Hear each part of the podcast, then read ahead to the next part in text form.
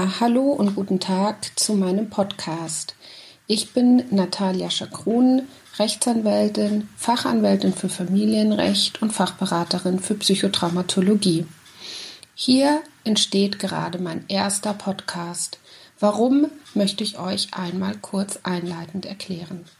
Ganz häufig werde ich, wenn ich Artikel im Internet geschrieben habe und diese veröffentliche, immer wieder gefragt mit kleinen Fragen, wie ich weiterhelfen kann. Leider ist es mir nicht erlaubt, einfach so eine kostenlose Beratung mal eben zu machen.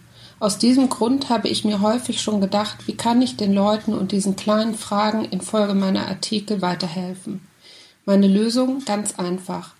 Ich selber habe gemerkt, wenn ich mit dem Fahrrad unterwegs bin, auf dem Weg zum Gericht oder ins Büro, dann liebe ich es, mir Podcasts anzuhören zu Themen, die mich interessieren. Deshalb habe ich mir gedacht, ich kann so den Fragen begegnen, die sich wegen meinen Artikeln kurzfristig immer stellen und rechtliche Fragen im Vorfeld beantworten, indem ich einen eigenen Post Podcast zu unterschiedlichen Themen mache. Und nun mein erstes Thema. Unterhalt.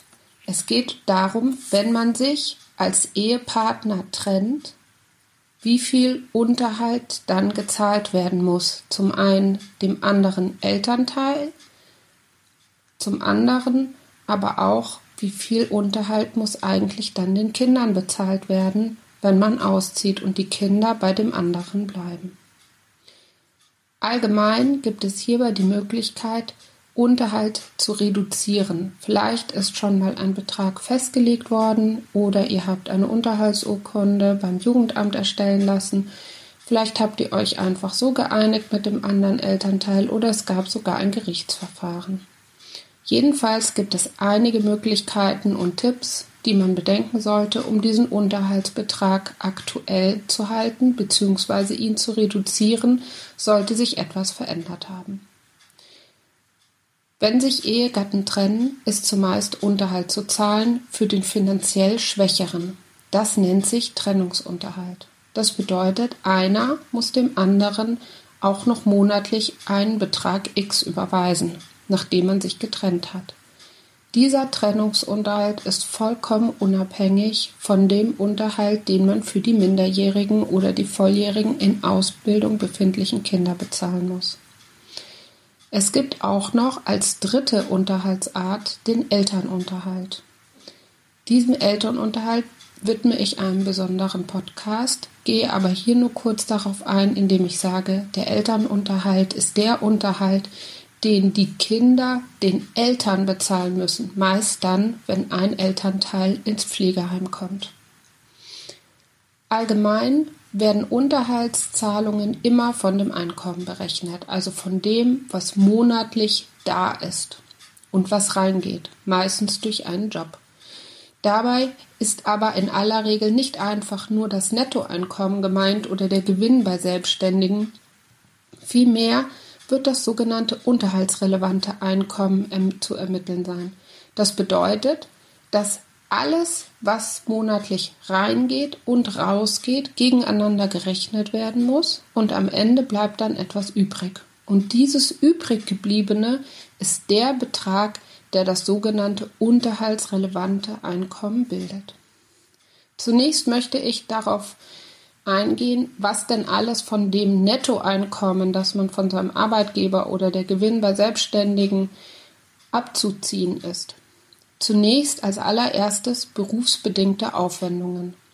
Der Bundesgerichtshof hat ausdrücklich gebilligt, im Rahmen von berufsbedingten Aufwendungen mit Pauschalen zu rechnen. Das heißt, grundsätzlich können von diesem Nettoeinkommen, das auf der Lohnabrechnung steht, einfach 5% abgezogen werden. Mindestens 50, höchstens 150 Euro im Monat. In manchen Oberlandesgerichtsbezirken, zum Beispiel so auch in Köln, wo meine Kanzlei ist, ist das nicht pauschal möglich. Man muss also da tun, dass man Fahrtkosten für ein Bahnticket oder so hat, um das abzuziehen. Pauschal darf es nicht abgezogen werden. Allgemein ist auch als nächstes abzugsfähig Fahrtkosten zur Arbeit mit dem eigenen Pkw. Das sind 0,3 Euro pro Kilometer. Das bedeutet 30 Cent ab dem ersten Kilometer. Ab dem 31. Kilometer dürfen nur noch 20 Cent pro Kilometer gekürzt werden. Zunächst können dann weiterhin Schulden abgezogen werden, fast immer.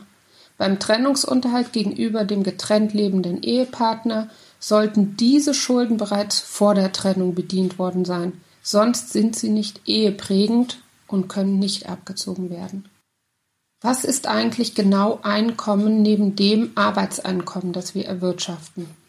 Hierzu zählen zum Beispiel auch Aktienoptionen. Erlöse aus Aktien oder sogenannten Stock Options sind erst ab Übertragung und nicht schon ab Zusage Bestandteil des Gehalts. Außerdem müssen sie für laufende Lebenshaltungskosten verwendet werden, um dem Einkommen hinzugerechnet werden zu können. Solltet ihr also Aktien haben, die aber nicht allgemein für die Lebenshaltung verwendet wird jeden Monat, könnt ihr auch sagen, dass das kein Einkommen für die Berechnung des Unterhalts sein sollte. Kapitaleinkünfte sind ebenso für das Einkommen heranzuziehen. Aber von diesen Einkünften, nicht vergessen, müssen Werbungskosten wie vor allem Depotgebühren und Bankspesen auch abgezogen werden. Für den Trennungsunterhalt müssen diese Einkünfte außerdem bereits vor der Trennung geflossen sein. Als nächste Einkünfte ist zu nennen die Einkünfte aus Vermietung und Verpachtung. Wenn ihr also Vermieter seid, dann sind diese Mieteinkünfte grundsätzlich auch Einkommen. Diese müssen aber nach Abzug der Werbungskosten, sprich Hausverwaltung, Instandhaltungskosten, Kredit- und Finanzierungskosten etc. etc. bereinigt werden. Dann sind sie auch für den Unterhalt als Einkommen relevant. Es gibt die sogenannte Haushaltsersparnis. Das ist auch Einkommen und zwar fiktives Einkommen. Was ist fiktives Einkommen? Das ist Einkommen, das wir nicht wirklich haben, nicht sehen, aber man tut so, als hätten wir das. Ich erkläre es. Haushaltsersparnis. Lebt die unterhaltsberechtigte Person mit einer weiteren in einem Haushalt, zum Beispiel der Ehegattin, mit einem neuen Lebenspartner zusammen. So wird angenommen, dass dann eine Ersparnis erfolgt, alleine dadurch, dass sie mit jemand anderem zusammenlebt. Es können dann in der Regel 10 Prozent des ungedeckten Bedarfs als fiktives Einkommen heranzuziehen sein. Und in dieser Höhe, sprich in dieser Höhe von 10 Prozent, ist dann die Unterhaltszahlung im Bereich Trennungsunterhalt zu reduzieren. Ich möchte nun noch etwas sagen zur Erwerbsobliegenheit. Häufig habe ich erlebt, dass die Partner oder dann der Elternteil, bei dem die Kinder nicht sind, sagt, er kann keinen Unterhalt bezahlen, weil er nicht genügend Geld hat oder arbeitslos ist. Bei minderjährigen Kindern geht das aber nicht einfach so, denn minderjährige Kinder sind sehr, sehr geschützt vom Gesetz. Und deswegen muss man alles tun, um selber Geld zu erwirtschaften, um mindestens den Mindestunterhalt für die Kinder zahlen zu können. Das nennt sich Erwerbsobliegenheit. Der Unterhaltsbedürftige muss, soweit zumutbar, aber auch die Unterhaltslast erbringen. Das heißt, auch den Unterhaltsbedürftigen, der, der Geld bekommt, hat die Pflicht, arbeiten zu gehen, muss arbeiten gehen, wenn dies möglich ist.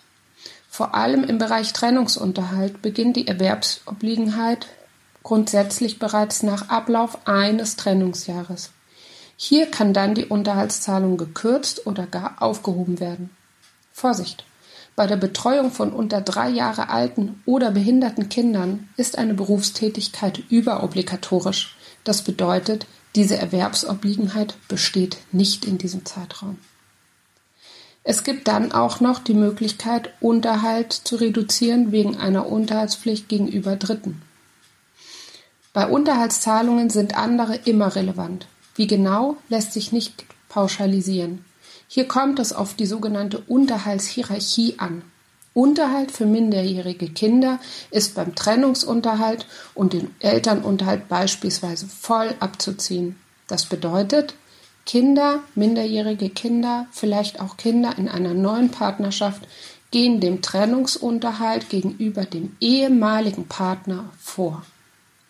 Als nächstes sehr wichtiger Punkt abzuziehen sind Vorsorgeaufwendungen.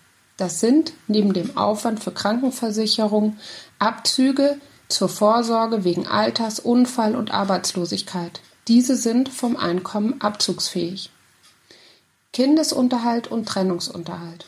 Zusätzlich zur Altersvorsorge, die in der Lohnabrechnung steht, im Umfang von circa 20 Prozent des Bruttoeinkommens ist eine sekundäre Altersvorsorge als zusätzliche Altersvorsorge gestattet.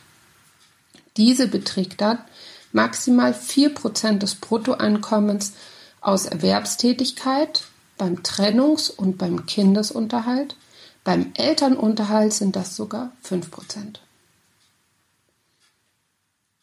Beim Trennungsunterhalt kann zusätzlich die Altersvorsorge auch erstmals nach der Trennung aufgenommen werden. Sie ist trotzdem unterhaltsrelevant. Wir erinnern uns, bei Schulden ist das nicht so.